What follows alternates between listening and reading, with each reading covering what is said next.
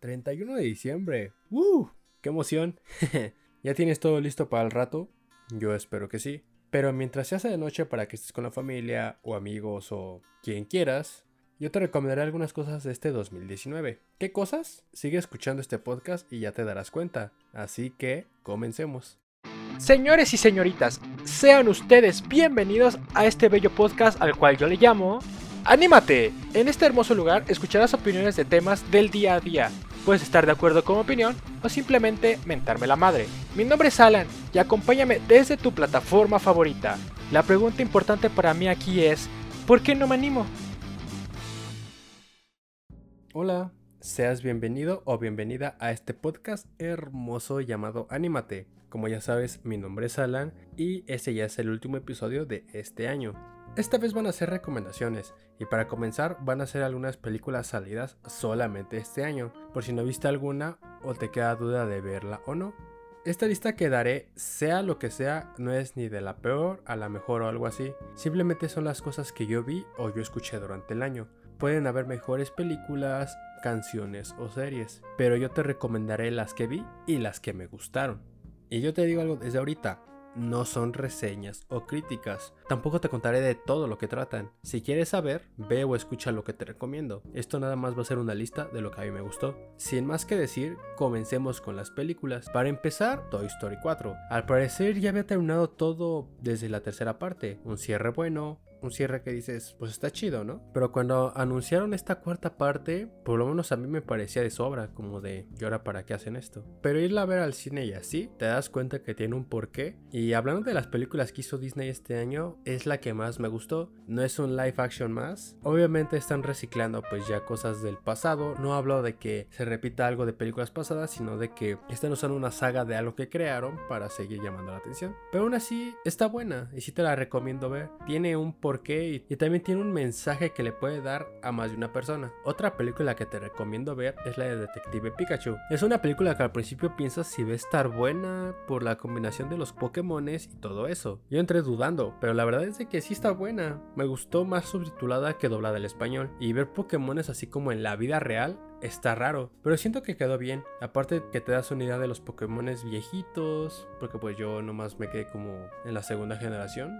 Y ver algunos es como de, ay mira, qué chido, está decente, está bueno. Otra película que también me gustó de este año es la de Yesterday, para los amantes de la música de The Beatles. En la película cuando desaparece su música y alguien tiene que recrear todo, se puede llegar a ser un caos total o puede ser algo muy bueno. Lo padre de todo esto es la música, es la verdad, es con lo que me quedo, porque la historia a lo mejor puede ser algo cliché pero es bonito ver la música de los Beatles en una película, pero sí la recomiendo, es en parte palomera. Paso con Star Wars The Rise of Skywalker. A mí sí me gustó. Después del cagadero que hicieron en la última película de The Last Jedi, hicieron lo mejorcito en la película. Obviamente, si hay cosas que te sacan de pedo porque están muy forzadas y hay otras que quedan bien. Hay mucho fanservice. El John parece que quiere dejar satisfechos a todos, pero me quedé satisfecho con el cierre de la trilogía. Pensé que iban a ser mucho más desmadre, pero se fueron por lo seguro de lo seguro de lo seguro. No es de las mejores, pero está decente. Después, una película de terror que vi, o creo que la única película de terror que vi este año, Midsommar. Me gustó mucho, sí fue un wow cuando salí.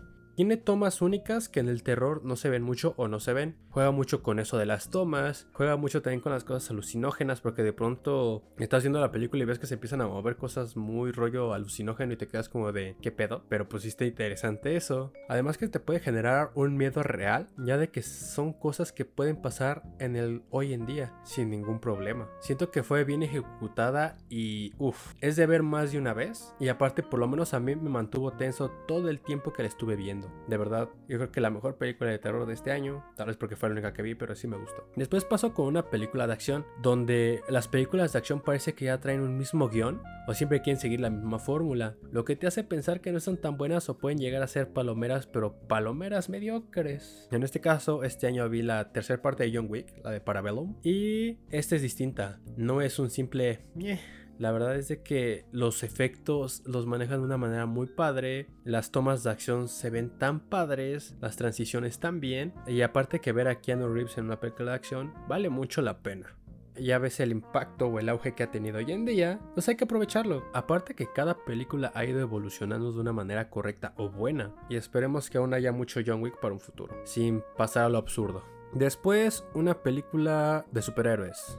Tal vez la única que puse en mi lista, que es la de Avengers Endgame. Me gustó, pero no superó a su predecesora, que es la de Infinity War, que esa sí me gustó mucho. Pues es la película más taquillera y todo eso, pero yo sentí que le faltó en algunos aspectos. Pasando por una película mexicana que a mí me gustó muchísimo y no es de las típicas de las palomeras que no tienen su chiste o de que nada más tienen un chiste y eso lo van a estar explotando, o que es el cliché del cliché del cliché, es la de Chicuarotes. Esta película te muestra el cómo vive un pueblo de aquí de México después del terremoto de hace unos años. Esta película tiene cosas que te hacen ver y sentir el cómo sigue siendo México. Aunque pasen los años, existen muchas cosas de años atrás que ya tuvieron que haberse ido. Si quieres ver una película mexicana, la mejor de este año para mí es esa. Después pasamos con una película de Netflix, Marriage Story. Ver de pareja Scarlett Johansson y Adam Driver parece medio extraño. Ver por todo lo que pasan y al mismo tiempo sentir lo que ellos sienten, de alguna manera, está muy chido. Se me hace una de las mejores películas del año. Para terminar con esta lista de, de películas,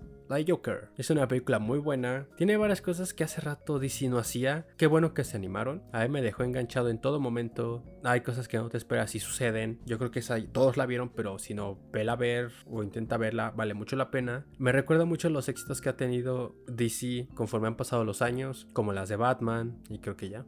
Si te deja un buen sabor de boca después de tanto desmadre que pasó con Batman contra Superman. Sé que hay más películas como The Irishman o Parasite que se estrenaron este año, pero no las he visto y seguramente las vea hasta el otro año. Pero también te las recomiendo, esas sí son como las que se está hablando muchísimo y que vale la pena ver.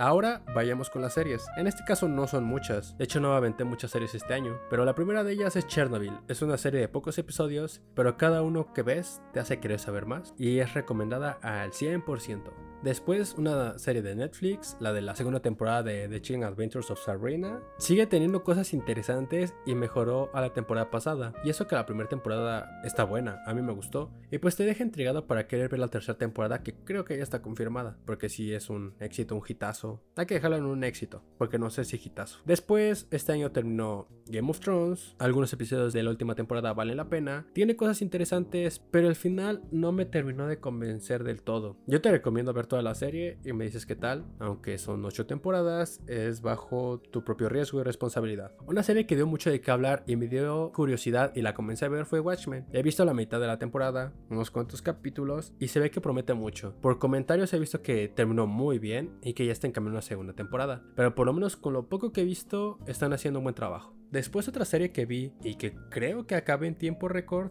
fue The Umbrella Academy, el cómic de Gerard Way, el vocalista de My Chemical Romance, plasmado ya en una serie de Netflix, niñas con superpoderes, crecen y se hace todo un desmadre. Vale la pena verla. Aparte el final a mí me dejó intrigado y estoy esperando la segunda temporada. Y para terminar con esto de las series, yo te recomiendo así, sí o sí, la mitad de la última temporada de Bojack Horseman.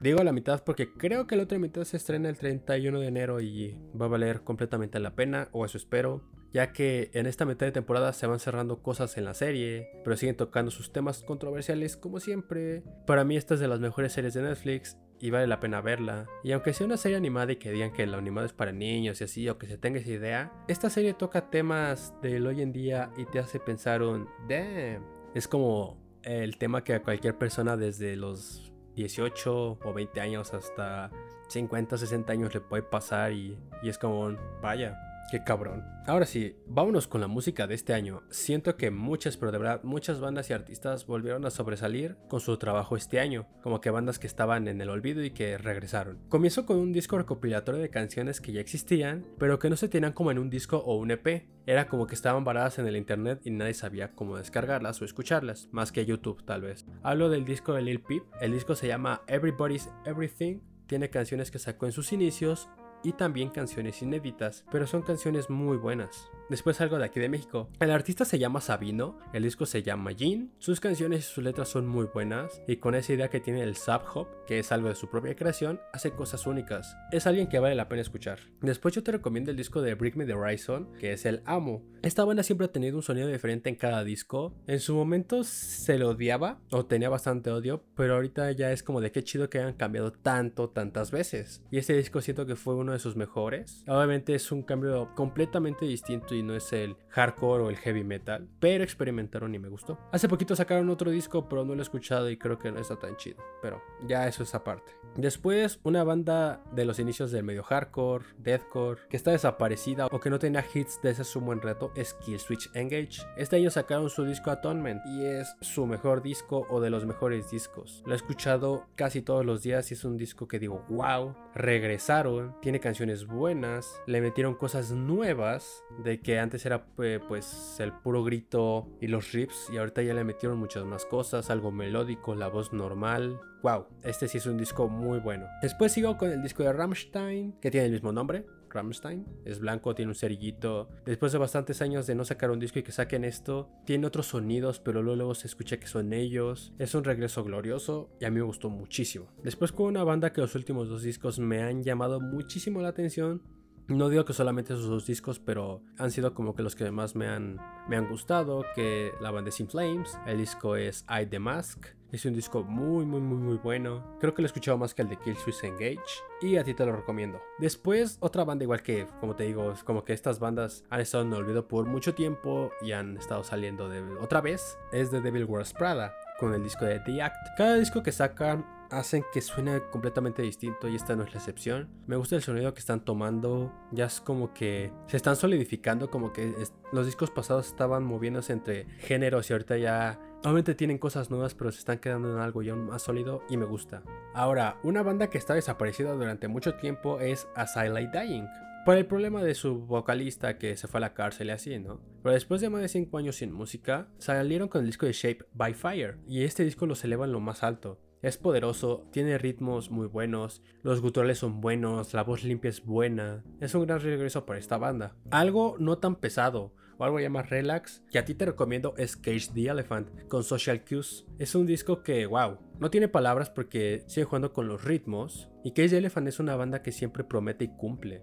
Y esta vez también lo cumplieron. Escúchalo, yo creo que ese sí te va a gustar si es que no te gusta un género pesado. Después con Post Malone, Hollywood Blink. Tengo un episodio completo de ese disco, cómo lo desglosé poco a poco. Es un disco muy bueno. Esos tres discos es el que más me ha gustado. Después algo como Trap, pero Trap Dark, medio pesadón. Es el EP de Gusty Main, Human Errors. Solamente contiene tres canciones, pero las tres canciones me las pasé escuchando casi diario. El trap que hace Ghosty Main es único. Después con un disco bastante escuchado, yo creo, ya conocerás al artista, es Billie Eilish. El disco es el When We Fall Asleep, Where Do We Go? Es un disco muy bueno.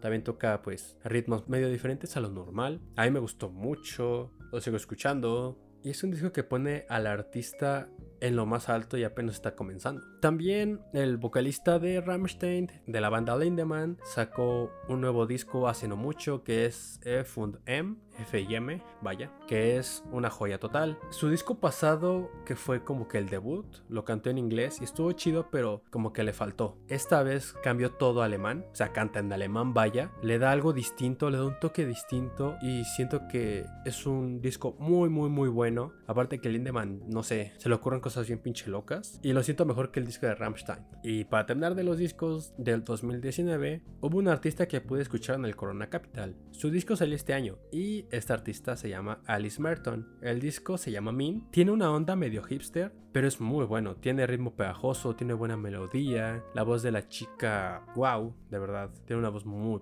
hermosa y se ve que tiene gran futuro. Antes de irme, pues ya con todo esto del fin de la década, yo te quiero recomendar dos discos, dos discos que yo creo que valen la pena más que otros. Son personas que pues ya no están aquí, fallecieron. El primero es de Leonard Cohen, el cual es llamado You Want It Darker. Es un disco distinto a lo que él estaba haciendo. Es un disco con toque triste, melancólico, pero es un disco con el que Cohen se fue con gloria, al igual que el disco siguiente que es de David Bowie, el cual el disco se llama Blackstar, es mi disco favorito de él, igual se fue con gloria ese año, es un disco también melancólico que cada canción te lleva por un lado distinto, te cuenta una historia, pero lo hace de una manera correcta. Ambos discos creo yo que son los que valen la pena escuchar de esta década, puede haber más, pero me quedo con esos dos. Y pues todo esto que te acabo de decir es lo que yo te recomiendo ver o escuchar.